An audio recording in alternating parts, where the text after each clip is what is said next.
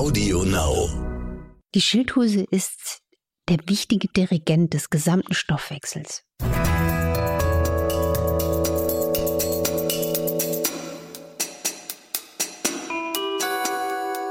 Dr. Anne Fleck, Gesundheit und Ernährung mit Brigitte Leben.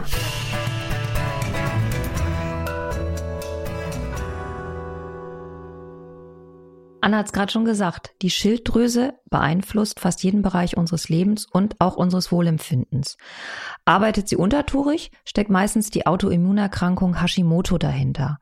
Dabei greifen weiße Blutkörperchen das Gewebe an, die Schilddrüse entzündet sich und vor allen Dingen Frauen sind davon betroffen, nämlich zehnmal häufiger als die Männer.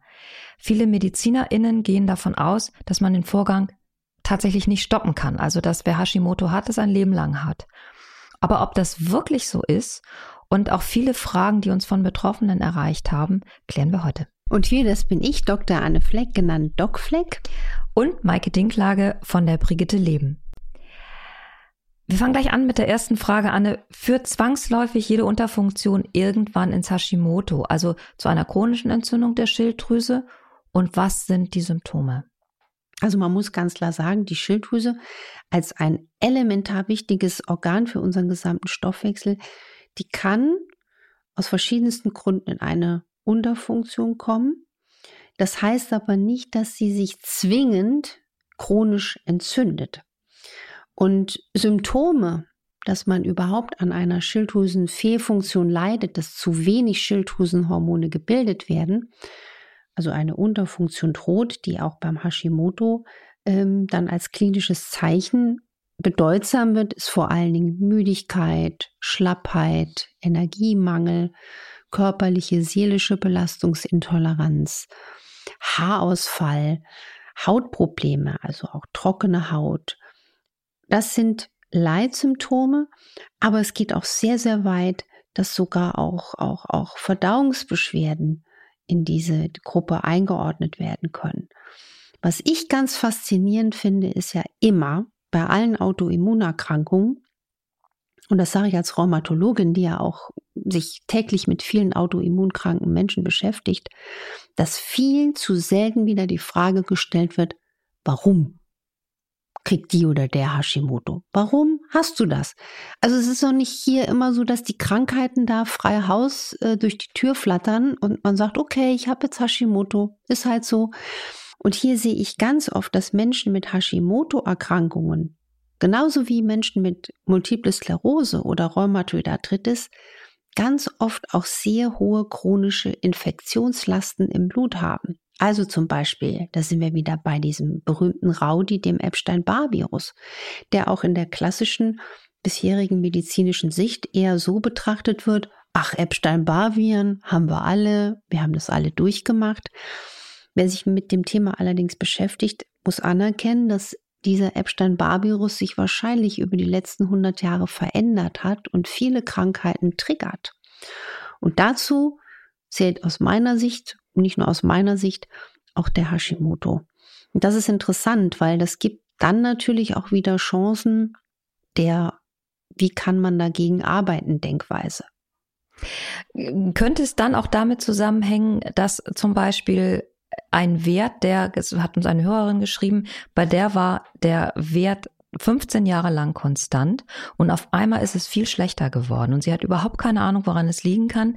Sie ernährt sich eher gesünder als früher. Das ist genau so ein Punkt. Ja. Genau das. Jetzt weiß ich nicht, welcher Wert, weil bei der Schilddrüse hat man so einen ganzen Strauß an Werten. Man hat zum Beispiel das TSH, das Basisschilddrüsenhormon. Man hat die Schilddrüsenhormone. Man bezeichnet die auch als FT3, FT4. Und bei Hashimoto gibt es natürlich auch autoimmune Antikörper. Die werden aus meiner Erfahrung auch viel zu selten bestimmt. Könnte man viel früher auch in der Praxis mit den Hausärzten mal messen. Und das wäre eine These, warum sich die Schilddrüse trotzdem verschlechtert, obwohl sie gesünder ist, dass sie eine nicht erkannte Infektion hat, die das Ganze antreibt oder und oder dass sie eine schlechte Darmflora hat, deswegen das Immunsystem nicht stark genug arbeitet. Das wäre auch ein, ein, ein Thema, was ich hier ins Felde führen würde. Viele Betroffene nehmen ja das Schilddrüsenhormon L-Tyroxin. Das ersetzt das Thyroxin, das die ähm, Schilddrüse normalerweise eigentlich bilden würde. Stimmt es, dass ein Organ, das quasi nicht mehr gebraucht wird, also die Schilddrüse in diesem Falle verkümmert und sollte man deshalb lieber nicht ein Leben lang das L-Tyroxin nehmen, also nicht so stark ähm, das äh, Hormon ersetzen? Ganz wichtig ist die Indikation, ob jemand L-Tyroxin, also Schilddrüsenhormone, nehmen muss und in welcher Dosierung. Die muss fachärztlich, endokrinologisch, also von einem endokrinologischen Facharzt geklärt werden. Das ist das eine. Und klar gibt es so eine Tendenz, wenn man jetzt ein, ein Organ wie die Schilddrüse oder auch ein Organ wie die Nebenniere mit den Dingen betankt, die sie eigentlich produziert. Also für die Schilddrüse sind es die Schilddrüsenhormone, für die Nebenniere die Cortisol-Derivate, also dieses Cortison. Dann kann da so ein Gewöhnungsprozess passieren. Also es ist bei der Nebenniere noch einfacher zu erklären, weil wenn die Nebenniere quasi immer gefüttert wird, weil sie zu schlapp ist, und die Stresshormone werden eingenommen. Das ist bei zum Beispiel schwer, äh, schwer Nebennierenkranken der Fall, bei einer Erkrankung, die heißt Morbus Addison. Dann gewöhnt sich die ähm, Nebenniere an diese Gaben von Cortison und wenn man dann plötzlich das Medikament absetzt, bringt man die Menschen in eine Lebensgefahr. Also man kann die Schilddrüse jetzt nicht pauschal so einschätzen, weil sie ist so tricky, sie ist so komplex, dass man auch jetzt nicht sagen kann, dass es bei jedem läuft das immer gleichermaßen ab. Man sollte viel feinstofflicher mit der Therapie arbeiten. Es gibt zum Beispiel auch äh, Patienten aus meiner Praxis, die ähm, auch mit, mit, mit natürlicheren Schilddrüsenhormonen arbeiten. Also da gibt es ein ganz, ganz weites Feld. Aber man darf die Schilddrüsenhormone nicht einfach so selber dosieren und selber absetzen, äh, ohne ärztlichen Rat und auch ohne Kontrolle der Schilddrüsenhormone. Eine Hörerin fragt sich, wie sie abnehmen kann, obwohl sie über 50 ist und mittlerweile L-Tyroxin 125 nimmt. Ich glaube, 125 ist schon ein relativ hoher Wert. Liegt das liegt die Zunahme nur an dem Hungergefühl, das immer dann entsteht? Also man muss ganz klar sagen, die Zunahme des Gewichts muss nicht nur am Hungergefühl liegen. Das kann sein. Hier wäre auch nochmal ein Tipp, mit Bitterstoffen zu arbeiten. Bitterstoffe als Spray, die sollte man aber bitte am besten immer ohne Alkohol nutzen, also gerade auch bei Fettleber. Das nochmal ein kleiner Winker zu unserer letzten spannenden Folge über die Fettleber. Und man muss einfach sehen, dass je gesünder der Darm ist, umso gesünder wird auch die Gewichtsabnahme sein. Also hier könnte auch ein Problem in der Verdauung sein, in einer gestörten Darmflora, warum jemand nicht gut abnehmen kann. Eine Hörerin hat bei sich selber festgestellt, dass sie sehr niedrige Werte von Vitamin D, Ferritin und auch bei fast allen B-Vitaminen hatte.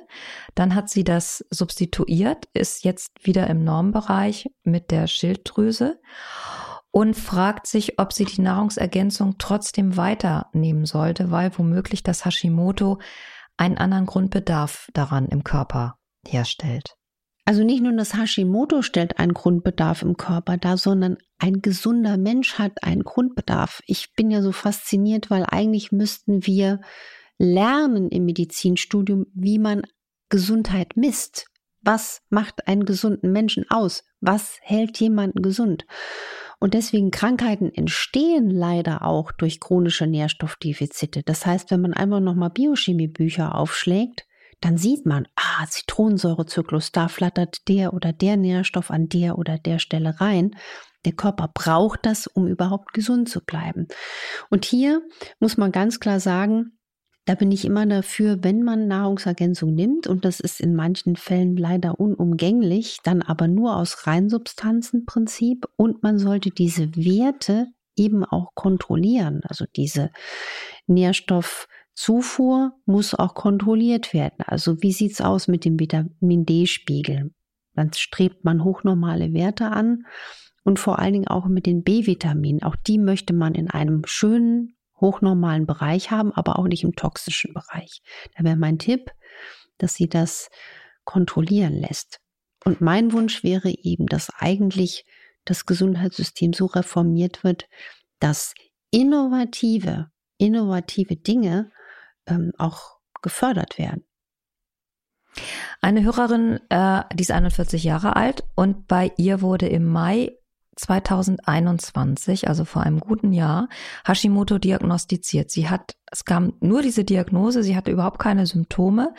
Sie ist pflanzenbasiert, sie schreibt, treibt Sport, hat jetzt die Frage, ob sie trotzdem niedrig dosiert das Thyroxin einnehmen sollte, damit die Schilddrüse dann langsamer kaputt geht. Also ist das eine laienhafte Vorstellung oder ähm, steckt da eine Wahrheit dahinter? Ganz wichtig ist, man kann keine Ferndiagnosen machen in dem Fall. Und man sollte wirklich, wenn man eine Empfehlung hat von den Ärzten, dass man etwas nehmen soll, in dem Fall, weil es ja ein wirklich lebensnotwendiges Hormon ist, ähm, erstmal da auch versuchen, äh, am Ball zu bleiben. Also, weil wir einfach wissen, wenn die Schilddrüse dann keine Hormonzufuhr bekommt, wird sie sich unter Umständen auch ähm, versuchen, ja, aus, der, aus dem Schlamassel selber rauszuholen. Wir sehen dadurch natürlich auch nochmal ähm, mehr Tendenzen, dass Schilddrüsen größer werden, weil dann einfach die Schilddrüse versucht, durch mehr Gewebe, durch mehr Größe, mehr Hormone zu bilden. Also dann ne, die Kropfentwicklung.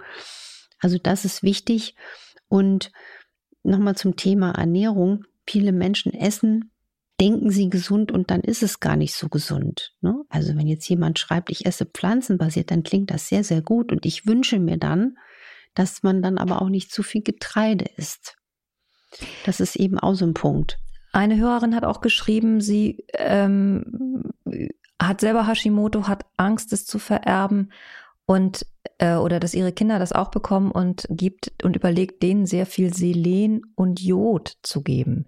Sind das für dich angemessene Nahrungsergänzungen?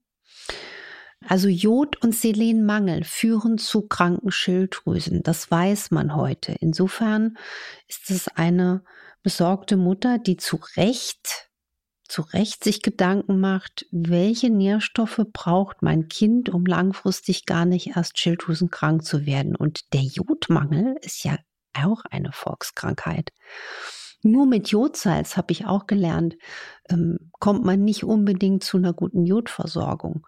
Und Selenmangel ist ganz weit verbreitet, weil wir einfach nicht mehr in unseren Lebensmitteln den Anteil von Selen haben wie noch vor 100 Jahren. Also der Brokkoli strotzt einfach nicht mehr so wie früher äh, mit Selen. Insofern ist das clever.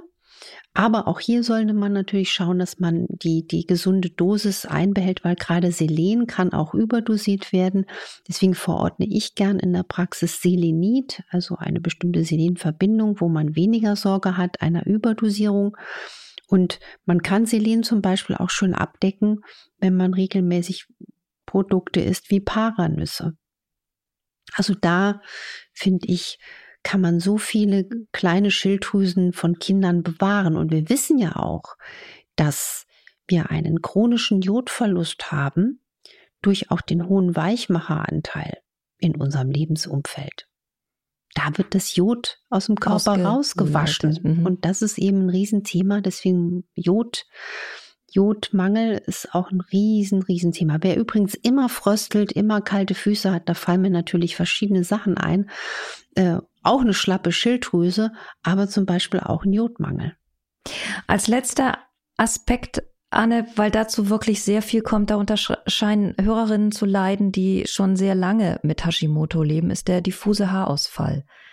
Also phasenweise, büschelweise. Eine Hörerin schreibt, sie ist 47 und sie überlegt langsam zu einer Perücke überzugehen, weil es immer wieder stoßweise kommt. Wie ist das A zu erklären und B, kannst du einen Tipp geben, wie man nahrungsergänzungstechnisch da auch nochmal helfen kann? Also das gehört in die Kategorie, dass gerade wenn es so schlimm ist, muss man fast schon davon ausgehen, dass der Haarausfall auch schon eine Art von autoimmune Dynamik gekriegt hat. Die Hashimoto-Erkrankung ist ja eine autoimmune Erkrankung und wir wissen, dass jeder, der irgendeine Art von Autoimmunerkrankung hat, also jetzt nicht nur Hashimoto, sondern auch Diabetes Typ 1 oder Multiple Sklerose oder Zöliakie oder Rheumatoid Arthritis, da kommt dann meistens gern noch eine zweite um die Ecke. Ne? Also zum Beispiel auch eine Weißfleckenkrankheit. Und was ich hier wirklich rüber werfen muss über das Mikrofon ist, unbedingt, unbedingt an den Darm denken. Der Schlüssel ist hier über den Darm zu arbeiten, also im Sinne einer Darmsanierung. Und auch darauf achten, ob jetzt die Schilddrüse sozusagen auch überschießend reagiert. Es gibt ja manchmal eine kranke, schlappe Schilddrüse, die eigentlich in einer Unterfunktion ist, die aber trotzdem noch Areale hat, wo wild geschossen wird, ja, wo zu viele Schilddrüsenhormone dann trotzdem verspritzt werden. Auch das wäre ein, ein Tipp, das abzuklären. Und was man generell bei diffusem Haarausfall empfehlen muss, ist erstens mal eine qualitativ, quantitativ ausreichende Eiweißversorgung und zum Beispiel Nährstoffe wie Biotin. Was ich mir wünschen würde. Ich wünsche mir, dass in Zukunft viel weniger Menschen an Autoimmunerkrankungen wie Hashimoto leiden, weil wir das Thema Darm mehr im Fokus haben. Wenn euch gefallen hat, was ihr soeben gehört habt, dann abonniert uns auf Audio Now und auf den anderen Plattformen, schreibt uns Bewertungen auf iTunes und wenn ihr Kommentare, Anmerkungen, Kritik ähm, oder auch Randbemerkungen habt, Wünsche, Wünsche, Fragen, genau. dann infoline.brigitte.de wäre eure E-Mail-Adresse. Nächste Woche sprechen wir darüber, wieso man manchmal in den Keller geht und dann überhaupt nicht mehr weiß, was man da holen wollte oder stundenlang den Autoschlüssel sucht. Also eigentlich langsam so ein bisschen tüdelig wird und man dann nie so richtig weiß, ist das jetzt ähm, schon pathologisch, werde ich einfach alt oder äh, habe ich eine konzentrierte Phase? Gedächtnisstärkung ist unser Thema in der nächsten Woche. Darauf freuen wir uns. Und für heute sagen wir Tschüss. Wir sagen Tschüss und macht was draus.